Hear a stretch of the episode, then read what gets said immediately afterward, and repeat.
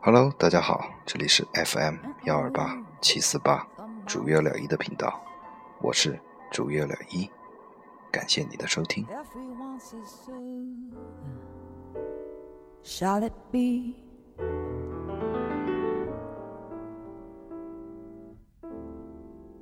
Crazy equals me. Sure, I'm crazy. 应该是有两个礼拜多没见了，非常抱歉，因为我不知道到底是我的设备问题还是其他什么问题。反正上周本来要录好，结果音质特别差，所以我就给它删掉了。反复试了几次还是这样，但是今天又变好了。没搞懂.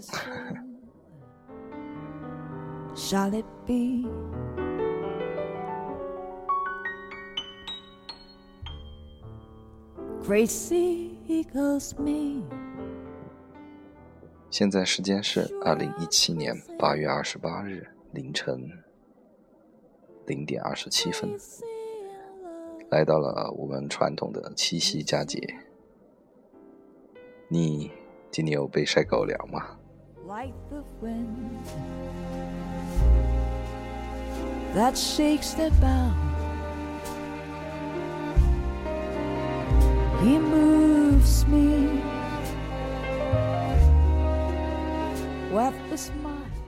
我的朋友圈被被同一条内容给刷屏了，就是说马上要到大家来秀自己男朋友是一个有钱的时间要到了。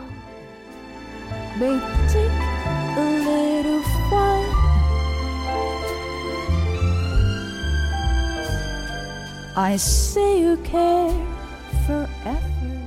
上周心情特别差，所以本来计划好上周来一趟说走就走的旅旅行，结果朋友因为朋友他的时间安排的关系，所以改到了这周。其实我今天下午四点才回到宁波。Crazy, crazy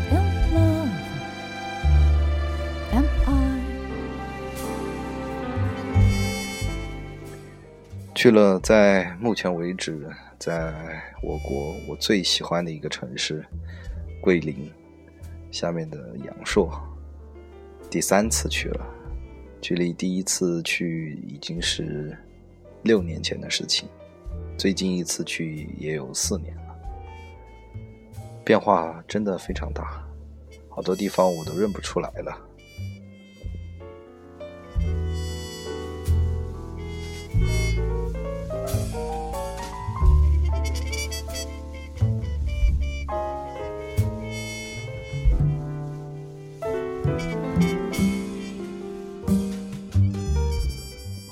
正如我到的那天，我是礼周五到的，我就说，其实我的心情已经比上个礼拜好很多了。其实已经不用到说非要去散心的这样的地步。但是我的朋友他正好也需要散散心，所以也正好借着这个机会，三刷桂林，三刷阳朔，三刷这个。我下一次还会再去的这一个城市。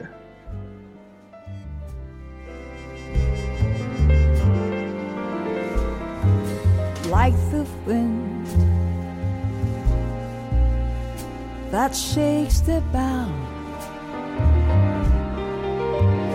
He moves me 没有什么太多的心情负担、心情压力，或者说一定要解决的问题，都是我在旅途中突然总自己感受到，或者说领悟到一个特别强烈的感觉，或者说一个声音，在今天从昨天开始到今天领悟到的最强的一个感受，所以来跟大家分享一下。本来说依照上周的话题，想开个新坑，一个比较大的话题跟大家聊一下。最近在读的这本书太深奥了，所以可能会花断断续续的时间跟大家来分享。但是我觉得我很有必要把在我这一次游游历回来之后得到的感悟，急于跟大家分享。如果你喜欢我的节目，请点击关注或者订阅按钮。如果你有什么想跟我说的，请在我的节目下面评论，我会一条一条认真看的。当然，如果它够特别的话，我会在下一期单独拿出来分享。希望你会喜欢接下来我的分享。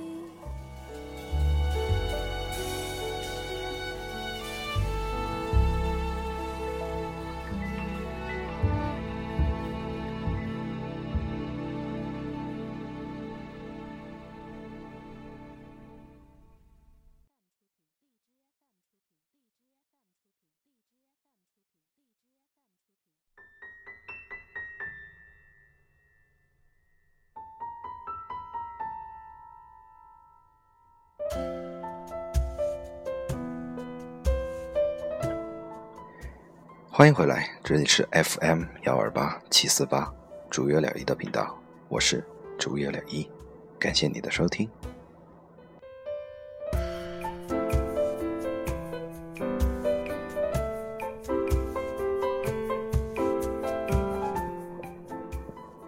说到，我们先从流水账上开始说了，就是。那天我到阳朔的时候，已经是晚上十一点，将近十点半，然后随便找了个宵夜摊，吃了点东西，然后酒吧里坐坐，然后又转转转场。第一，阳朔给我的感觉是消费比以前高了，前几年起码翻了一倍，相比上一次去。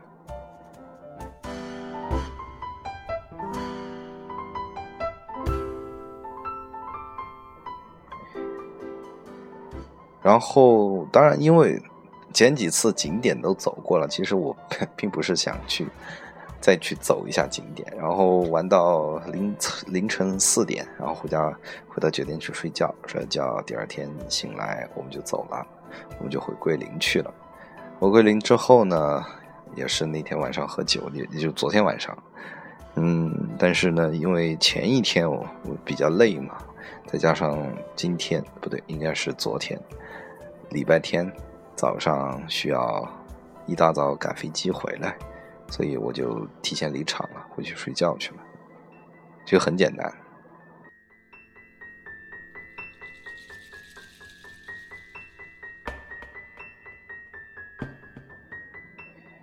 然后和我一起的朋友呢，他叫上了他，也是我的大大学同学，他的同班同学，然后我们一起去。还有一个小兄弟，他在桂林认识的，然后不出意外的又是一个和尚局。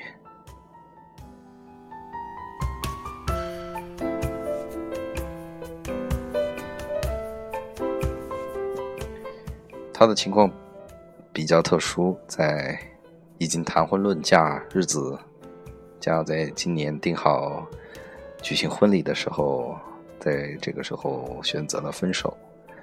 其实，我一开始做好了怎么样去慢慢沟通这件事情的准备，但是，我其实我并不太明白他到底是怎么想的，因为他叫了一大堆人嘛。之前他其实在家里面也约了很多人，只不过是那些人刚好临时有事情就没有去，所以我就很纳闷，你到底是要认真谈这件事情吗？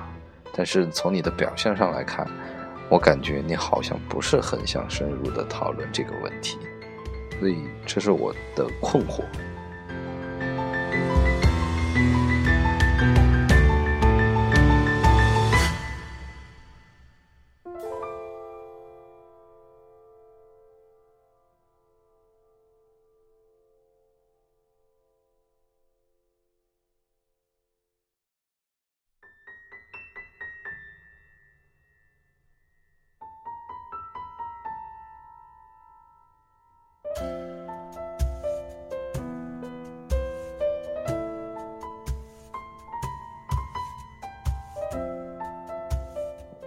也就是零零碎碎的时间说了几句，但是其实并没有一个很好的环境在连续，然后深刻的去说明他和他现在应该叫前女友的关系了。嗯，他的回答也比较简单，我说为什么选择在这个时候分手？他就说他觉得他们两个在一起不合适。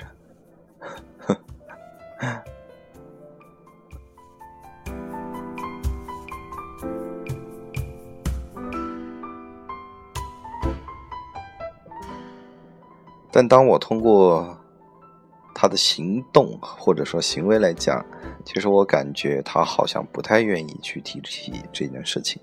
那我们这个放在一边不说。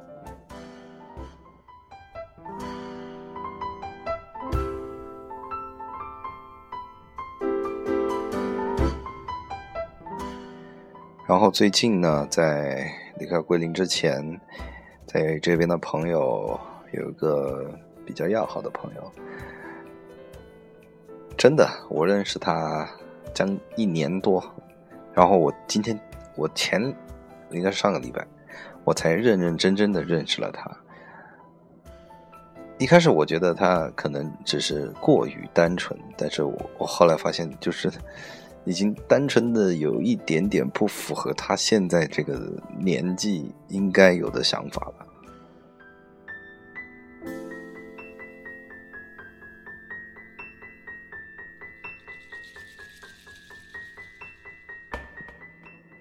就是首先，他很容易去相信别人，然后基本上你只要把这个话说的认真一点点，他就会相信。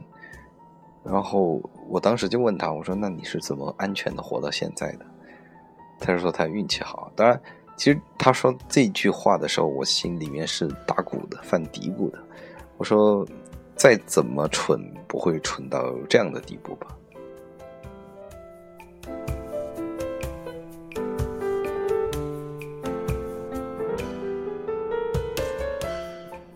后来我发现了。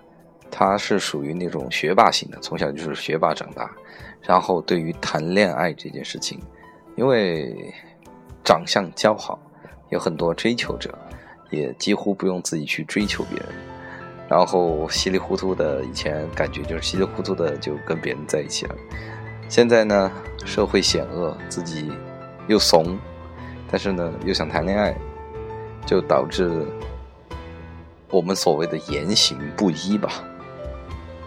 就他经常来问我怎么样去跟这个人继续聊啊，或者说这个人是怎么样的想法。虽然说他的语言上给了人家很多的兴趣指标，但是他的行为上几乎就是无兴趣指标。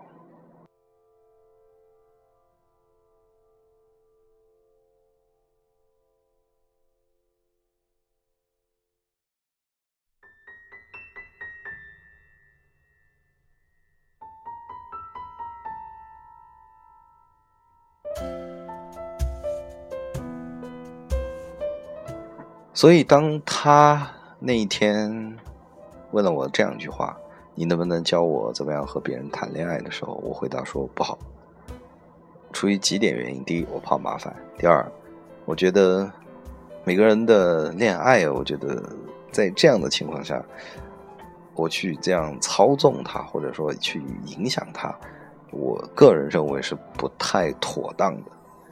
但是呢，出于他，我对他的更新了的认识之后，我觉得，哎，怎么办呢？有一种，有一种啊，这个是私心的话讲一讲，就有一种想要去类似于控制别人的这种想法。当时没发现，当到我到阳朔之后，我渐渐感觉到了我的这样的念头，所以我及时刹住了车。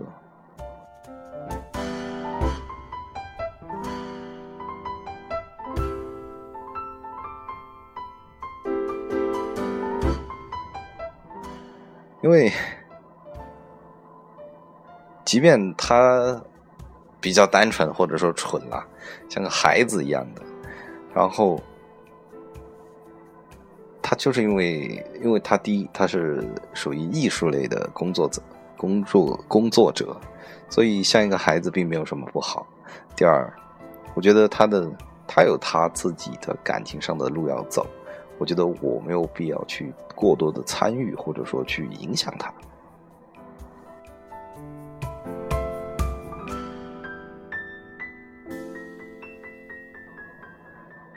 然后我觉得吧，呃，底线做到位，就是说，在他不知道是否会被骗的时候，给他刹一刹车，呃，这个是可以的。所以，我回来之后，我就下定决心了，没事儿，我不会去跟他聊天啊，我也不会去影响他。正如他那时候问我，我言辞拒绝他，我说我不会教你的，我说你如果永远这样，遇到问题就来问别人。那你以后怎么办？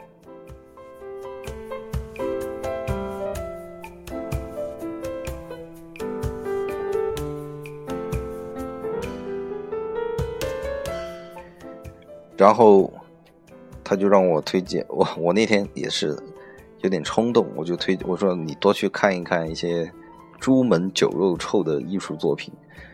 然后他就在那搜索，但是其实。我能感受到，我现在去感受啊，当时可能没有。现在我能感受到，其实他在这件事情上很痛苦，还还有很急躁。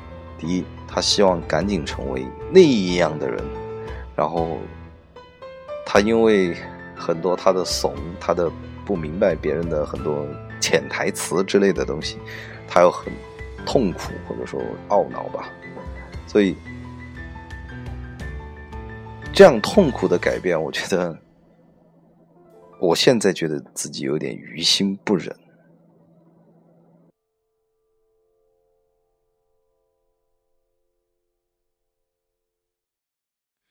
我爱过你笑的脸庞，我爱过你心的善良。通过我的这两位朋友的经历，或者说，我作为一个旁观者，看着他们这样的经历呢，我得出，我不知道啊，我对他们有没有帮助啊？但是我自己得出了今天我总结或者领悟出来的一个结论。至少要好好说再见。正如之之前看的那一本《自下而上》，还有对于西方人的进化论的这个理解，其实世界上有很多东西它是自己在演化的。就这也像我跟我那个朋友说过，人生大多数决定其实。很多小的决定对于你人生的改变的效果其实是很小很小的。比如说你要跟谁谈了个恋爱，那真的对你在你的人生中，它其实真的是一个很很小很小的一个决策。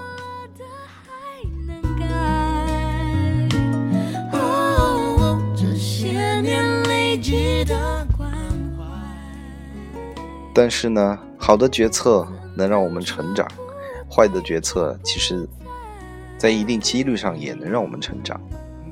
只是说，对于这样的成长，你可能是需要付出一些让你觉得不是那么开心或者比较痛苦的代价。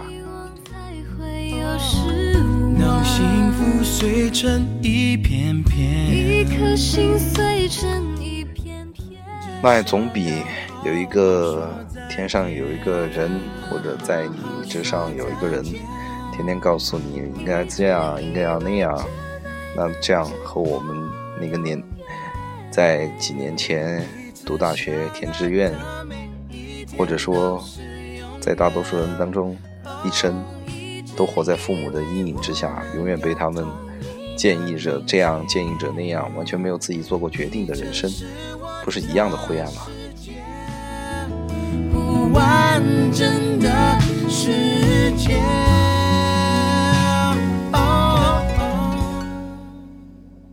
我一直在强调很多遍要为自己而活，但是我居然还是没有忍住以前的那种想要控制别人的那种想法，这一点我自己感到比较遗憾。但是我比较开心的是，这一次我很明显的感觉到，而且我我给我自己踩了那一脚刹车，我觉得非常开心，真的。我觉得二零一七年这一件事情，又是一个对我自己而言记忆深刻，成能成为人生记忆当中比较重要的一块。你永远是我的从前。原谅我沉默的再见。